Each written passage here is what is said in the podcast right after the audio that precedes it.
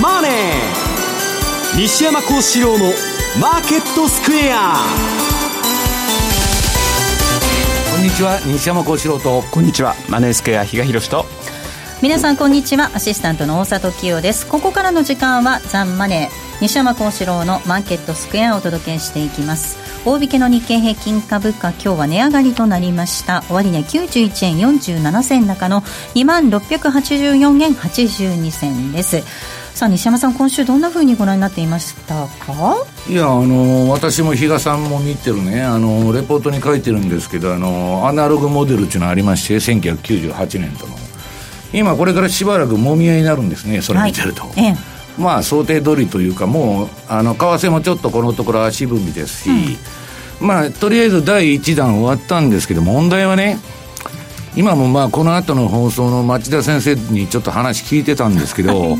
今度のね、あのー、中国のその第4弾。第4弾のその決定もね、えー、アメリカを為替操作国に指定するというのも、まあ、あのトランプのですね、えー、っとこれ補佐官のですね通商担当のピーター・ナバロナバロっていうのがやってて、まあ、彼のまあ発言力がでかくなって他全員反対しとるんですけど、まあ、トランプと2人でひっくり返しちゃうと。でまあナバロっていうのは本当ぶれない人なんでまあ異色の経済学者なんですね。まあ、ちょっと伝統的な経済理論とは離れたところでずっと今までやってきた人で、で、まあ、あの、その町田先生とあれ引くのかどうかっつったら引かんという話なんですね。だから今、小休止してるからといって、はい。えー、まあ私はね、ずっと言うんですけど、まあ今の相場買っても、まあリバウンド、あの、ボラティリティが高いですから、うん、売りも買いも値幅出るから、売っても買ってもいいんですけど、ストップを置かないといけないと、要するにですね、買って、しこったから、損垂れ流しで、塩漬けにしとくとですね、茹でガエルで、上がったり下がったりしながらじりじりじりじり追い込まれていくのが今年の後半相場の特徴じゃないかと思ってるんですけどね。はいえさてここで一つ、えー、ニュースなんですが長期金利マイナス0.225%に低下2016年7月以来。マイナス0.225%に低下2016年7月以来ということです。日本の10年債ってことですね、はい、そうですね、はい、日本の10年債です。まあ本当に世界的にね金利の引き下げ競争になっておりますがドル円がこの時間105円の8788です。105円台で推移しています、うんまあ、今週はそのそういう意味ではまあ金利が一つ、はい、あの大きなテーマだったかなという週だったとは思うんですけども、まあ、それに伴ってですね株のみならず債券のですねボラティリティが大きかった、うん、ただその割に為替の値動きはまだちっちゃかったかなっていうそんな1週間だったあの気がしてるんですね。ね近隣急防火政策で世界中利下げに動いてますから、うんまあ、どこもですね、その、差異がなくなってきてるんですね。どこも下げると。うん、問題は下げる余地がないというかですね、何もすること がなくなってる ECB と日銀が、まあ、どうなるかと。いうことですねなんかあの貸出金利をマイナスにするなんて話も出てきてますね、日銀ね。もうマイナス金利の深掘りなんかやったって何の意味もないっつってね、えー、っとアベノミクスの提唱者の浜田教授がもう万歳しとるんですよ。はいえーだからまあ、それは小手先のことを何かやらないとね、えー、どこの国もやってるんで、まあ、しょうがないということなんでしょうけど、まあ、何の意味もないということですね。この番組は YouTube でも同時に配信をしています。資料もご覧いただきながらお楽しみください。動画については番組ホームページの方からぜひご覧ください。また番組ではリスナーの皆さんからのコメント質問お待ちしています。投資についての質問など随時受け付けておりますのでホームページのコメント欄からお願いいたします。ザ・マネーはリスナーの皆さんの投資を応援していきます。それではこの後午後4時までお付き合いください。この番組はマネースケアの提供でお送りします。お聞きの放送はラジオ日経です。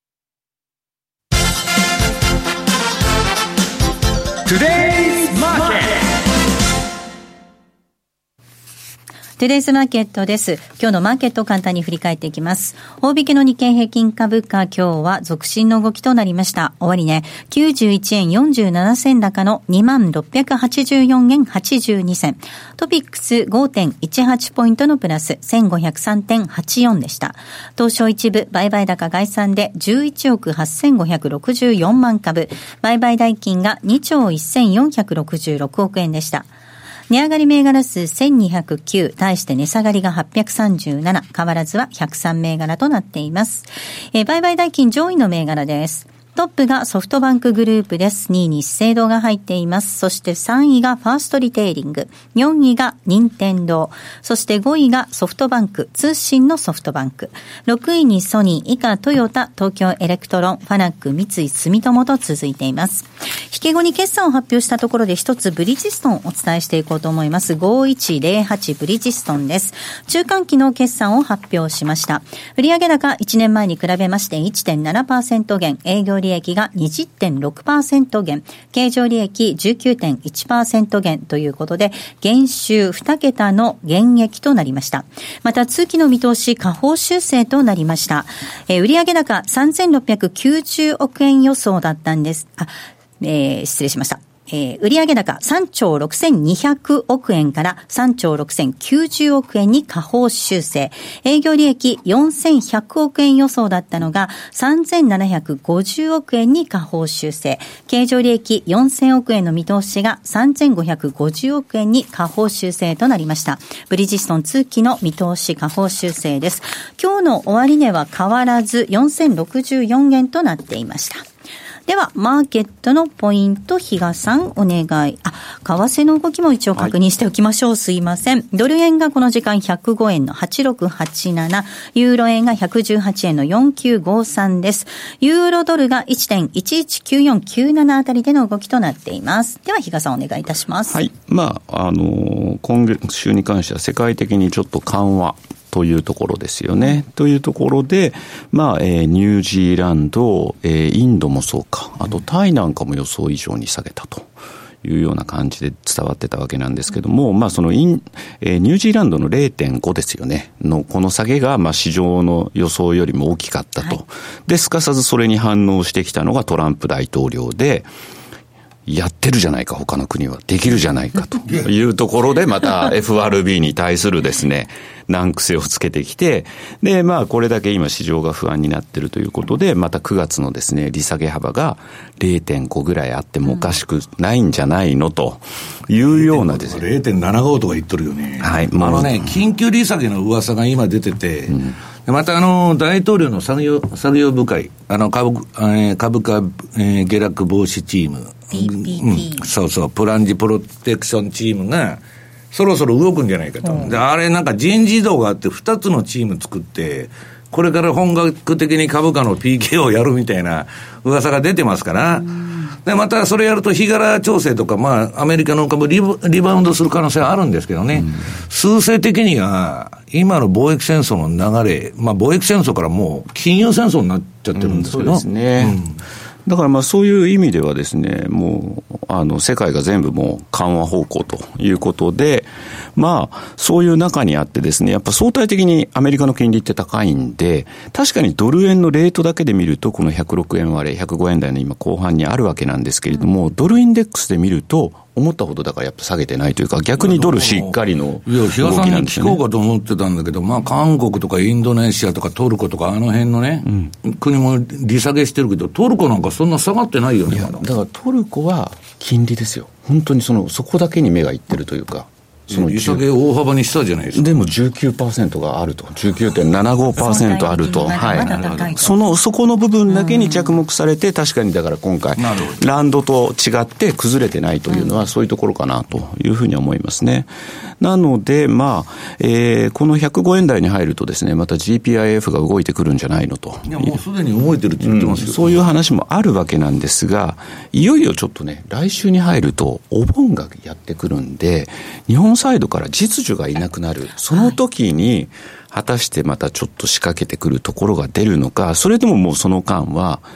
逆にちょっとこ、これまで8月動いてるんで、ちょっとあの、うだうだした相場になるのか、非常にちょっと来週はですね、どっちに転ぶかわからないなと。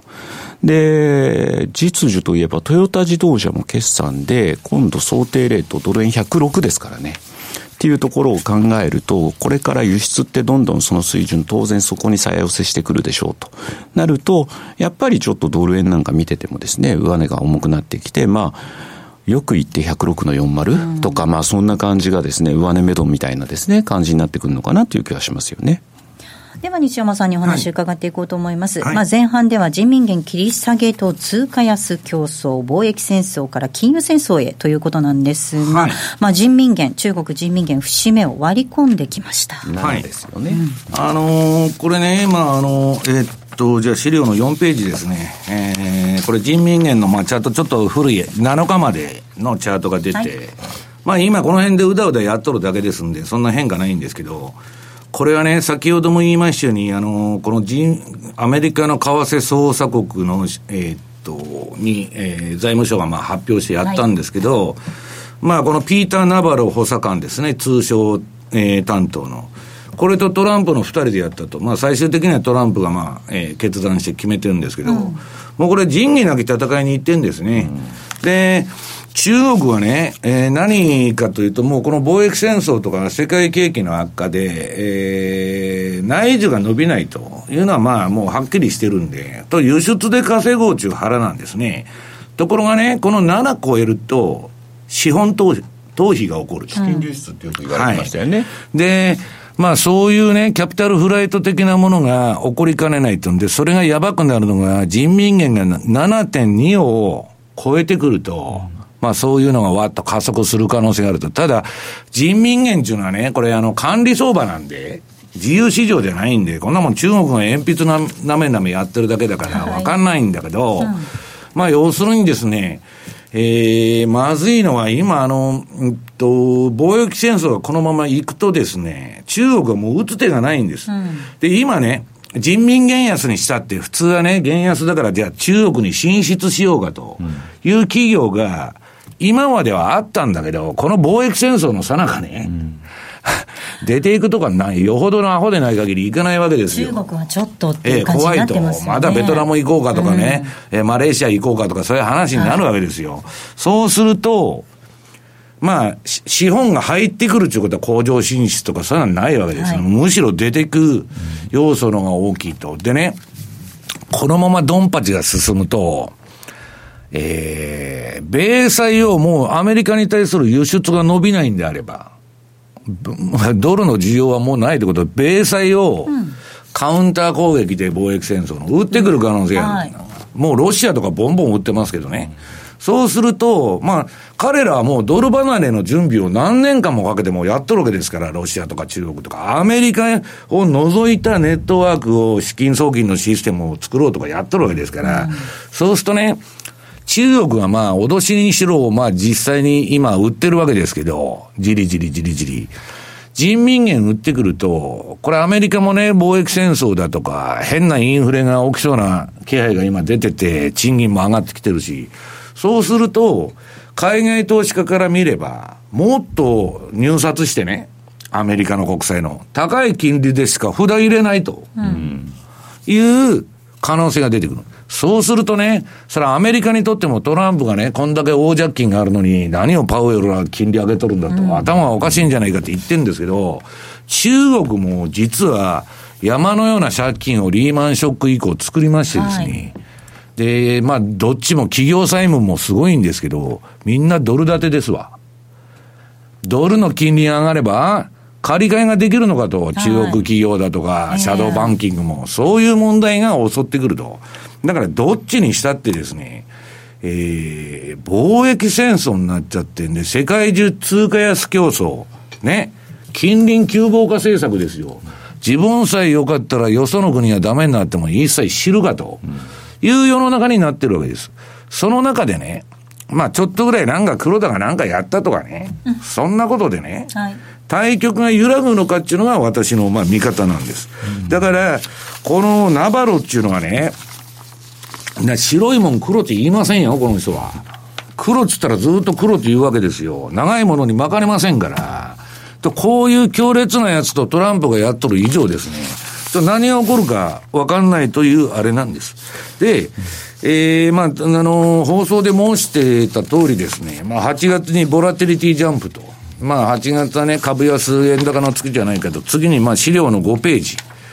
これニューヨークのね、ニューヨークダウの、まあ、ボラテリティですね。上が赤いのがオプションボラティリティ、下の緑のが、えー、14日の ATR と。まあ、予想通り跳ね上がって、今、小休止しとるだけなんですけど、こんなもんはですね、しばらく揉んだ後にまたドスンとくるんじゃないかと。で、まあ、ドル円の方も次見てもらうとですね、これもボラテリティが上がってると。で、日嘉さんおっしゃるように、盆休みで来週は日本勢がいないんでね、これ気持ち悪いなと。で、通貨安戦争という意味ではね、どこも金利下げろって言っとんだから、どこの通貨も買えないじゃないですか、日嘉さん。基本的に。そうですよね。と、私は打つ手がない日本の円高っていうのがね、どっかで顕在化してくると。打つ手がないわけですから、もう。うん、それとね、全通貨に対して上がってる、えー、カレンシーが一つだけある。それは何かって言ったらカレンシーじゃないんだけど、はい、ゴールド。次7ページですね。えー、これはまあ私はメルマガの方で一回この前大相場になりましてね、6月に。で、そっから横ばいになったんで、これね、このチャート見てたら皆さん、あの、この7月はレンジ相場になるっていうのは一発でわかるんです。ひなさんもわかると思うけど、レンジなんです、7月は。で、もう一発吹くだろうから、再エントリーをどこにするっつって、メルマガのまあフォローアップブログっていうのをね、載せてたんですけど、先週、先週か今週の頭だったら、先週の終わりかな。買いシグナルが点灯しましてですね。で、今バーっと言ってると。はいだから、あの、ゴールドだけが買われてる、うん、買われてるという中で、他の通貨は買う通貨がないわけです。で、買う通貨ないんだけど、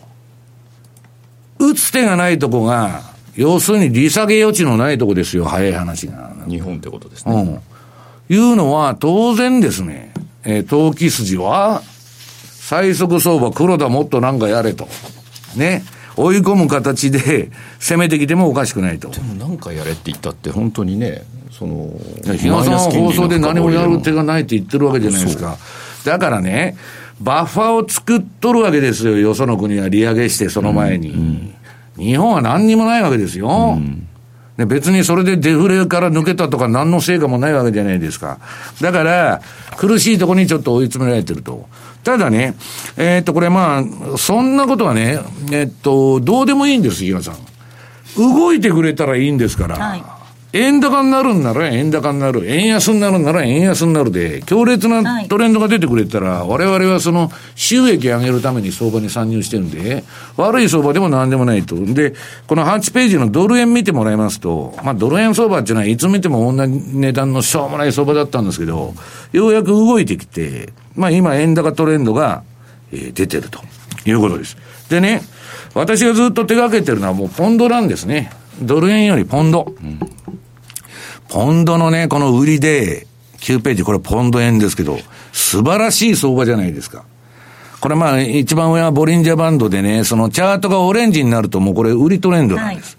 はい、で、真ん中がね、トレンド転換シグナルと ADX と標準偏差が出てて、一番下が MacD というチャートなんですけど、これはね、皆さん、このチャートパッと見るだけで、あ、この相場レンジだ、トレンドだと。もう一発でわかりやすい、うん、で、私のね、ファンドの中には、えー、っと、このポンド売りでもうすでに1年分稼いだと。今旅行に行っておりますけど。まあ、めちゃくちゃなロットで売ってくるというかですね、まあ、そのオーバーポジションじゃないんですけど、電話したら、お前そんなに売ってんのかっつって、驚いたんですけど。ここぞという時に、まあ、外人はすごいですよ。だから、もう、ちゃん、それまで動いてないんですよ。はいざーっと6月、7月のレンジの時は、ぼーっとしたら、こいつ何もやっとらんなと。いや、みんなの運用成績とかポジション表見られるんですよ。はいはい、あの、こいつ何も買っとるんじゃないかと。もう、この2、2 3週間、ここぞとばかり、狩猟民族ですよ、攻めに来ると。でね、次、5ドル。はい、これも人民元の代替通貨になってますから、ニュージーと5ドルはあかんだろうと、どっちにしたって。中国と一連卓勝、もう一つ言えばドイツもそうですけどね。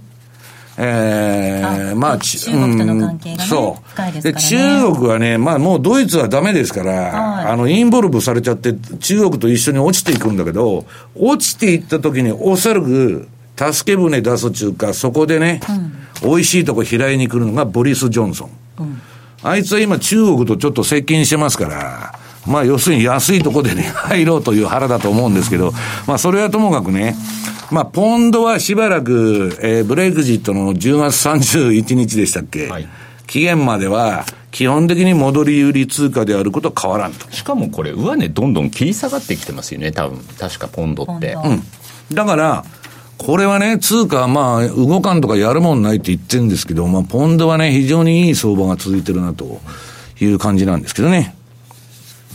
で、まあ、えー、まだ続いていいんですか？はい。えっ、ー、と、この後チャートでは見に行きますか？この後のコーナーにしますか？よろしいですか？いや、どっちでもいいですけど。はい。で、じゃあ、まあ、あのー、見てもらいました。えっとね、はい、えー、これ、ニューヨークダウの次、12ページ。これね、みんな、あ、これちょっと今日時間がなくてね、もうタイトル入れてる暇も、あの、あれも注釈も打てなかったんですけど、これはもうパンローニングさんのカスタムチャートというチャートをやってて、でも、このニューヨークダウはですね、ドーンと売りが入って、ミニダウですかね、これね。はい、そうです。はい、まあ、あの、ニューヨークダウの先物でございます。はい、で、まあ、これ、今ね、ちょっと戻ってるでしょ？はい。戻ってるけど、ええ、もう一回多分売られる。戻った後は、はい、戻って揉んだ後はまた下来ると思っといた方がいいんじゃないかなと。うん、私はまあこのチャートパッと形状見たら、あ、これもう一回下げてくるなと。はい、で、ナスダックはね、ちょっと難しいんですけど、はい私の友達でナスダックをめちゃくちゃ売っとるやつがいまして、それはもう手締まいましたけど、今とりあえず。もう一回そいつに昨日聞いてたら、叩いてやると。戻ってきたらね、言っとるわけです。で、えー、私がいつでも推奨してる、えー、この世で最強銘柄と言われるアマゾンがどうなってるかと。アマゾンもですね、売りトレンドで、ドドドドドッと下げてましてです、最近実はすみません、見てなかったです。うん、で、今ちょっと戻っとんの。で、まあこれはね、アマゾンの買い場っていうのは、まあどこかっていうのはね、えっと、その、買いシグナルというか、中期的な買い場が出たら、そのメルマガでお知らせするとは言っとんですけど、今週のね、今日の動きが非常に重要。うん今日、もう一発バーンとアマゾンが跳ねるようなら、うん、一旦相場小休止で、まあしばらくもみ合いのね、はい、えー、相場になるかもわかんないと。で、アップルはですね、はい、なんかまあ、あの、売り上げもあんまりスッとせずにですね、まあなんか、えー、ちょっと守りの会社にもうなっちゃってるんじゃないかなと私は思ってるんですけど、えー、まあこれもなんかね、全然上がらなくなってきたと最近。で、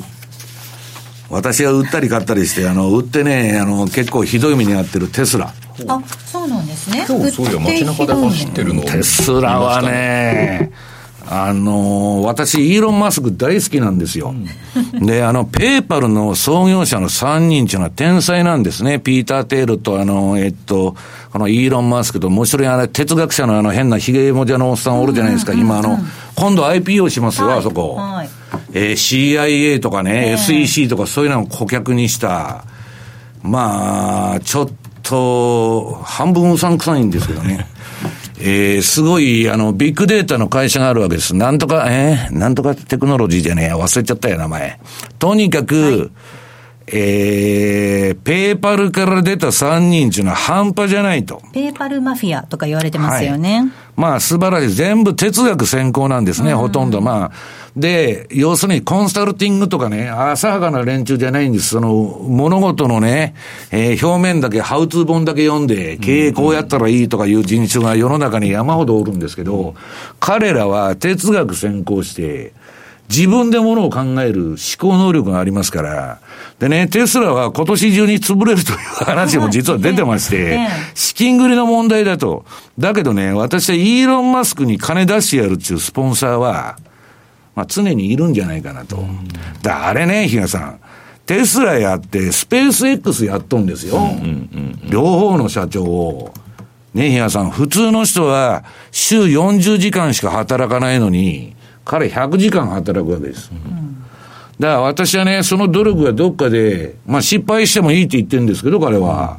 まあ、ただ息をしている限りは諦めないと。うん、まあ、それがある限りね、まあ、花咲くかわからないんですけど、この株にはね、本当にあの、えー、っと、調子に乗って売ってると結構やばいと。今、あの、売りになってるんですけど、またね、えー、どうなるかわかんないという感じなんですけど、問題は、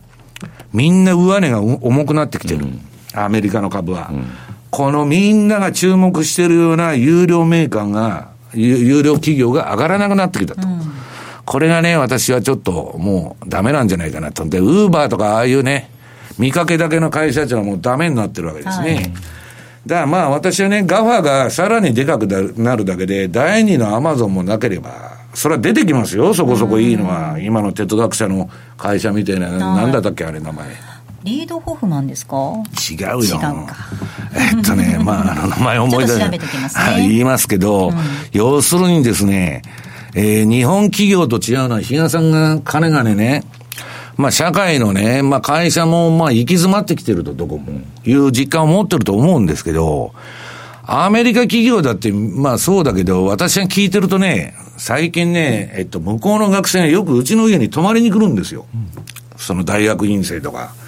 そうするとね、もう全然違う日本企業と。だから、日本っていうのはなんかシステムをね、そんな黒田さんが小手先でなんかやるとかそんなんじゃなくて、変えていけないと、この時代にこれからの大きく取り残されるんじゃないかという危惧をね、私はすごく持ってるんですけどね。ルネジラール。ん？ルネジラール。ジラールか。うんまあ、その、まあ、ジラールはいいんですけど、とにかくまあ、イーロン・マスクほど化け物はおらんだろう。え？はい。ちょっと調べておきますね。いやいや、わ、はい、かりますよ。あの、あれですよ。えー、っとね、うん、えー、まあでもそういうパランティアテクノロジー。あ、パランティアテクノロジー。うん、パランティアの、はい、えー、っとね、なんだっけ、この、ひげもじゃの、あの、痩せた哲学者ですよ。名前忘れちゃったんですけど、はい、これがね、今度 IPO するんじゃないかと。はいアレックスカープ。そうそうそうそうそうそう、うん、はい。そのアレックスと、ピーター・テールとイーロン・マスク。うんこれはね、世の中になんかね、このマイノリティの3人が、まあ革命を起こしてくれるんじゃないかと。私は企業人なんて決して尊敬しませんけど、はい、まあこの3人はね、すごいんじゃないかという感じがするんですけどね。このもじゃもじゃな感じ、えー、金儲けという意味では、すごい男たちだという気がしますね。はい。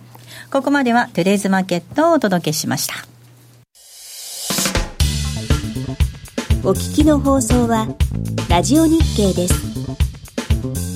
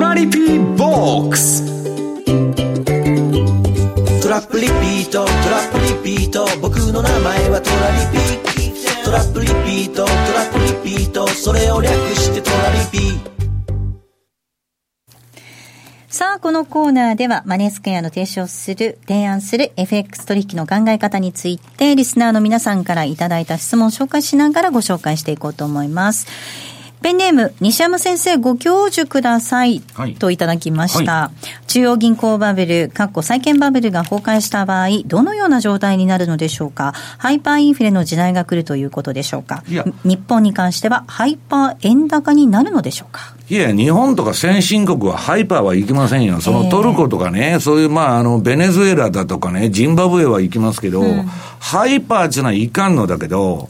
要するに、定理でみんなね、借り入れして経営を両立てでやっとるわけです。今のでかいね、どことは言いませんけど、資産も負債も十何兆円持ってると、はい、有利子負債が3%あると、はい、毎年どんだけ儲けなきゃいけないんだと、はい、負債返すだけでも。うん、それはね、今はいいかもわからないけど、そういう膨張路線をやっとる連中っていうのは、かつての大英みたいに、どこかで新規出店が止まった時点でパンクなんです。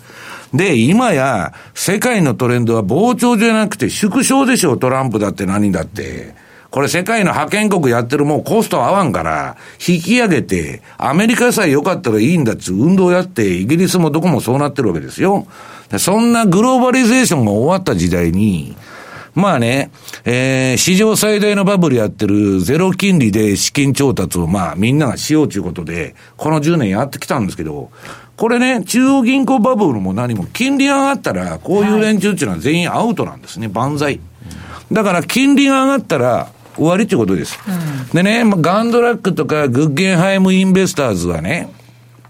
何言っとるかっつったら、今長期金利、皆さんがこんなに、えー、金利が下がるもんかと、驚いてるわけだけど、これどっかで3%に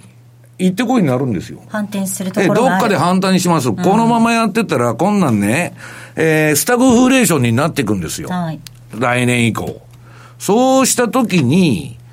えー、っと、打てる余地がない。もう、えー、インフレになったら、えー、金融緩和も QE も何もできない。今トランプはね、ここで株が下げたら QE4 やろうとしてるんですよ。それができなくなっちゃう。だから、えっと、レーダー利用が前から言ってた時に、言ってるんですけど、その今調子いいから、えー、バブルだと低金利だとゴルディロックスだとアメリカの金利こんだけ下がってるからまた株買いだという人が世の中には多いんですけどね。要するにですね、えー、その、その前提条件が壊れた時に、打つ手がほとんど残されていない。で、そのことに対して、今の市場は何にも織り込んでないし、はいえー、何も対策もできてないし、じゃあ黒田さん何するんですか？ドラギ何するんですか？パウエル何できるんですかと。ほとんど、なんかやるっちゃもう10年間やり尽くして挙句の果てですよ、これ。はい、慣れの果てが今の姿ですよ。うん、ほとんど政策の余地っていうのは残されてない。だから金利が上がったらもうアウトっていうことです。で、その、後のコーナーでやるんですけどね、はい。今のそのあれっていうのはね、株なんかみんな見てるんだけど、うん、債券金融システム言わって言われてるんです。この金融資本主義っていうのは、債券市場、はい、いかに定理で調達するか、うん、あとジャンク債ですよ、うん、企業のパワーっていうのは全部ジャンク債の発行で、シェールオイルから、こういう新興企業からみんな行ったわけですよ。金余りでね、ジャブジャブに金ばらまきましたんで、そのシステムが、そろそろもう揺らいできてんじゃないかと。だから、ポール・チューダーもね、資本主義を支持するけど、直さなきゃいけないと。もう、その、金融政策の限界まで私はね、もういいとこまで来ちゃってるんじゃないかという気がするわけですね。ここまではトラリピボックスお届けしました。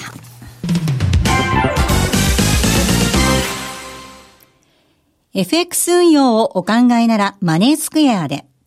特許取得のオリジナル注文、時間を資産に変えるテクノロジー、トラリピがお客様の相場感をしっかり活かしながら、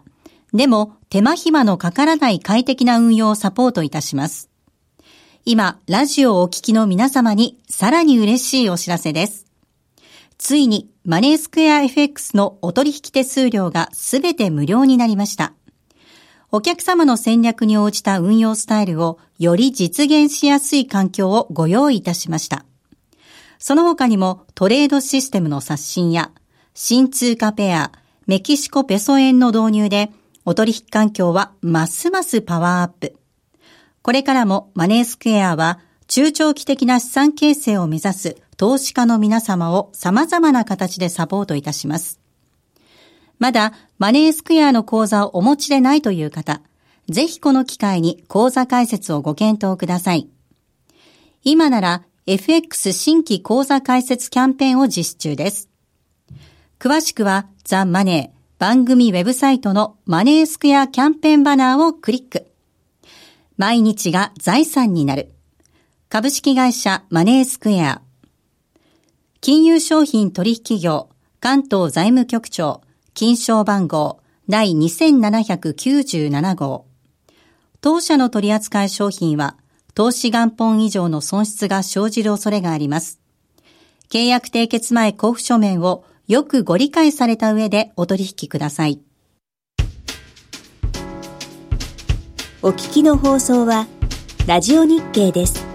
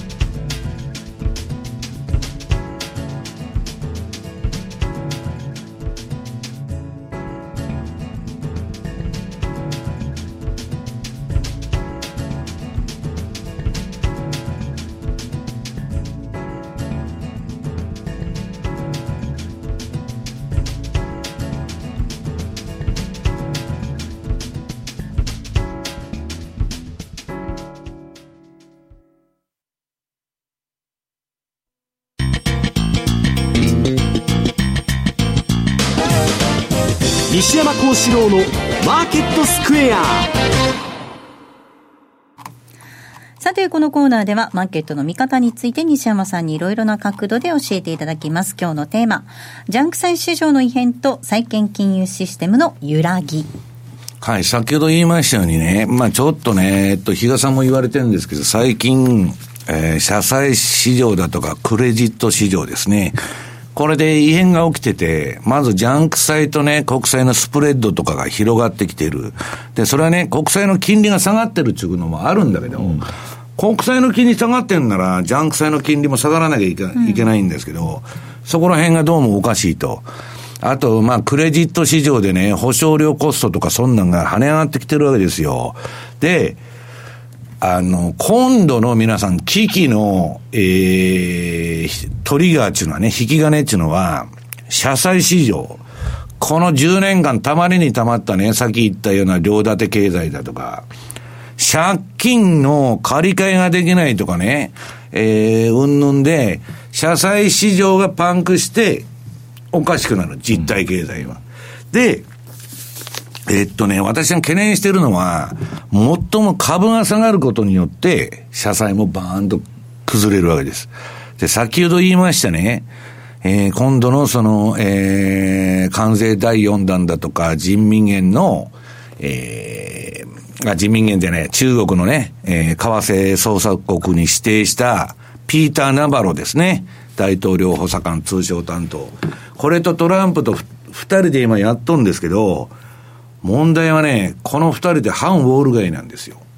で、ピーター・ナバロは、ウォール・ストリート・ジャーナルの、えー、登場回数が多くて、いつでもボロクソに叩かれてるんです。うん、この人頭大丈夫かと、めちゃくちゃ書かれとるんですよ。で、ナバロは何言っとるかちょっとね、ウォール街の奴らはけしからんと、中国と裏でね、操作して、うんで、まあ、シャトルのように行き来して、はい、この貿易戦争の裏でね、えー、えー、やっとるんだと。でね、G20 とかでもまあ、グローバリストのね、富豪たちが、ホワイトハウスに総攻撃を、あの、仕掛けてると。まあ、今までの常識からしたら、トランプはね、今までウォール街から何から軍産複合体から、既得権持っとるやつの既得権を全部今剥がしに行ってるわけですから、ね。これは叩かれるに決まってるんですよ。このね、その、新聞なんちゅうのは軍産複合体がほとんどですから、それは叩きに行くの決まってるわけですよ。そうすると、それはいいんだけど、まあ、この二人はおそらく、えー、折れないだろうと。そんなことで。で、まあ、彼らがね、今株下げてもトランプは別に気にせんと。いうことは懸念しないと。でね、ナバロは何言ってるかって言ったら、不景気に備えようっていうタイトルで、はいいや、不景気に備えろっつって言っとるわけですよ、もう。はい、で、米中戦争のね、えー、一番の仕掛け人が不景気に備えろって言っとるわけですから、アメリカの。それはちょっとやばいでしょうというのが、今、市場を動揺させてるわけです。うんはい、で、日本の方はなんとかなるんじゃないかって言っとるわけです、みんなね。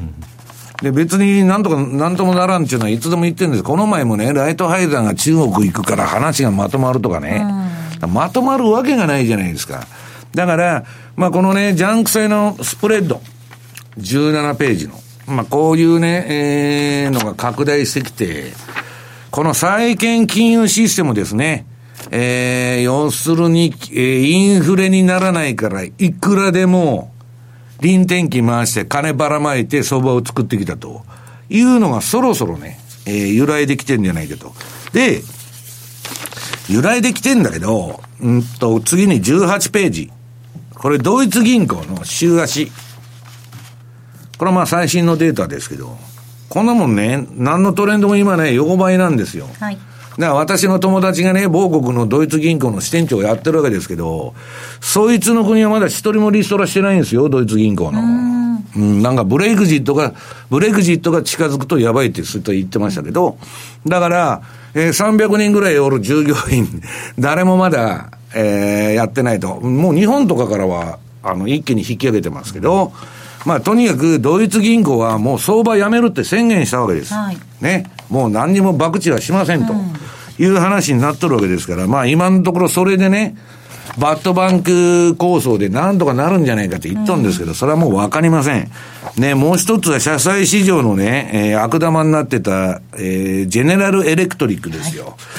い、GE も今横ばいでしょこれ、これは月足です。はい。ダーッと下がって、横ばいなんだけど、このリーマンの時のね、えー、4ドル46セント。うんこの株がこれ割ってきたらですね、まあ次の動きが出るんだろうということですね。で、これアナログチャートでやったんでしたっけ？あ、やってないんだ。これ見せた方が一番これね、えー、っと、この1998年ロシア危機だとかね、ロングタームキャピタルのまあ破綻という事件があった98年相場のニューヨークダウと。はい、これ青色。98年の相場が。はい、2019年のニューヨークダウが、えー、赤色です。でね、昨日のデータ入ってないね、これ。はい、だけど、これ見てたらもう今年そっくりで、うん、まあこれ、こっからどういう軌道を取るかちょっとね、ちょっともみ合いからややリバウンドに入るんだけど、その後ドスンといっとるでしょ。うん、まあだから、あの、下げっちのはね、皆さん3波で来るんですよ、はい、少なくとも。1波で終わる下げっちのはあんまりないと。だから下に注意した方がいいということですね。あとは、えー、このところ頻繁に起こってる新月転換。はい。えー、資料のこれは1ページが、これは日経、えー、225、ね、日本の日経平均ですけど、なんでか知らんけど、新月になると最近、やたら転換が多いと。まあ、必ず転換するってことでないですよ。で、次のニューヨークダウ2ページ。はい。まあ、これも同じようなことですが、今回ももう新月日から、ナイアガラの時のように、ドドドドドといったと。今度、新月って8月30日なんですよ。8月末なんですね。だからまあ、その辺またね、8月末、あと9月の27だとか忘れちゃいましたけどね。まあ、とにかく、ちょっと注意しといた方がいいのかなと、そういう日柄はね、いうふうに思ってます。はい。えここまでは、マーケットスクエアのコーナーをお届けしました。マーケット投資戦略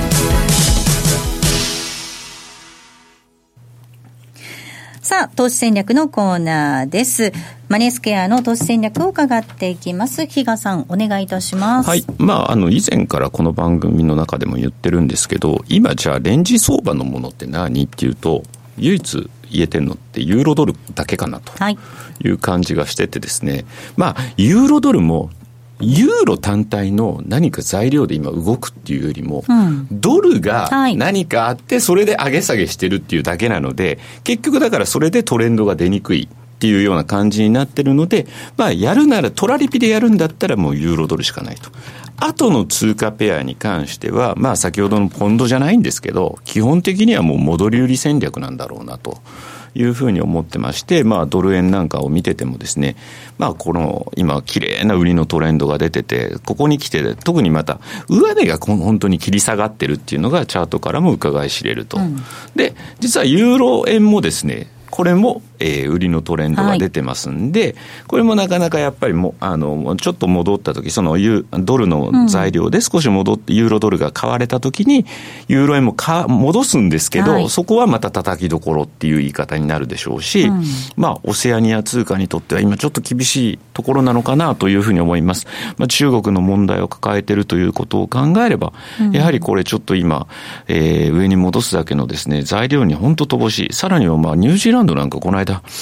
あれですよね、0.5下げてマイナス金利みたいな話まで、ね、まあすぐにというわけではないけれども、もっていう話です。先行きの悪化を見とるわけですね、うん、そんな発言まで飛び出してたということを考えると、今そういう状況。で、カナダしかりというのもそうですし、まあ、ポンドしかり。で、いや、ただちょっと新興国だけで異なるっていうのが、さっき西山さんからも私聞かれた、そのトルコとかは、はい、逆に言うと、これは今、本当に金利。うん、だから、そこだけしか見た見られない。トルコもドイツ銀行も、GE のね、うん、株も全部横ばいで、水面下でなんか起きてんだけど、うん、まだ市場は反応してないと。うんいうことなんですね。で、まあ、ランドなんか見てても、これは綺麗な今度売りトレンドになるしというところなので、基本的にだから今、もう本当ユーロドル以外は全て戻り売りというところがですね、まあ、あの、トレードのポイントになるでしょうし、ただ、また来週以降は、ちょっと流動性がなくなる週というのは、はい、これはちょっとあの頭の片隅に置いて、うん、くれぐれもそうは言っても、ストップをちゃんと入れておく常にだから戻り売りがまだまだワークするんだじゃなくて、はい、一応そういった、あの、守りの部分もですね、しっかりと対応を取りながらの戻り売り戦略という言い方になろうかと思います。うん、はい。本当に注意しなくちゃいけない時期に差し掛かるということになると思います。そういえば西山さん、なんかバフェットが現金ポジションね、また高いみたいですね。だからバフェットはね、えっと、14、5%彼のバークシャ・ハサウェイの、その、えー、あれがいくと、そこからね、1年半以内に株のドスンが来ると。うん、はい。いう話なんですけど、この前17%ぐらいまで上がりまして、えー、でね、日本円で皆さん12兆も現金ね、持っとるわけですよ。はいで、世の中のね、株式評論家が言われるように、はい、株の買い場だったらバフェット全部株買うじゃないですか。なんで12兆もね、手元にね、はい、置いとるかを考えてくださいよ、本当。まだ出動する時ではないと思ってるわけですよね。いや、だから私は買うなって言ってるわけじゃなくて、うん、株は買っても売ってもいいし、今買ってもいいけど、うん、損切りだけは入れないと、こんなね、トランプとボリス・ジョンソンの時代ですよ。ね。そんなもんね、平和の配当の株が私はどっかでね、えー、タントラムを起こすのは、もう時間の問題だと思ってるわけです。うん、はい。バフェット指数ということで、バークシャー・ハサウェイの現金比率、バークシャー・ハサウェイの現金比率が2016年以降上昇してだからあの、バフェットのところのファンドってそれはね、アップル買ってるとか、アマゾン買ってるって言ったって、あれ他のね、ハイテクファンドとかから引っ張ってきたやつが買っとるだけで、うんうんうん、バフェット本人は、はいまあなんか銀行株を多少買いましたくらいでですね、ほとんど遊んどるというに等しい状態なんですよ。で、みんなね、今度またなんか急落だとか暴落があったら、このおっさんが一人ですね、トロール漁船のように誰も買い手がない。で、皆さん市場の流動性っていうのは私はね、あの、えー、っと、ミンスキーモーメントっつうんですけど、うんうん、もう一回売りに来たら買いが入らないということを考えてください。はい。はい、ではそろそろお別れの時間です。今日ここまでの相手は？西山幸四郎とマネースクエア比嘉宏と大里清でした。さようなら。この番組はマネースクエアの提供でお送りしました。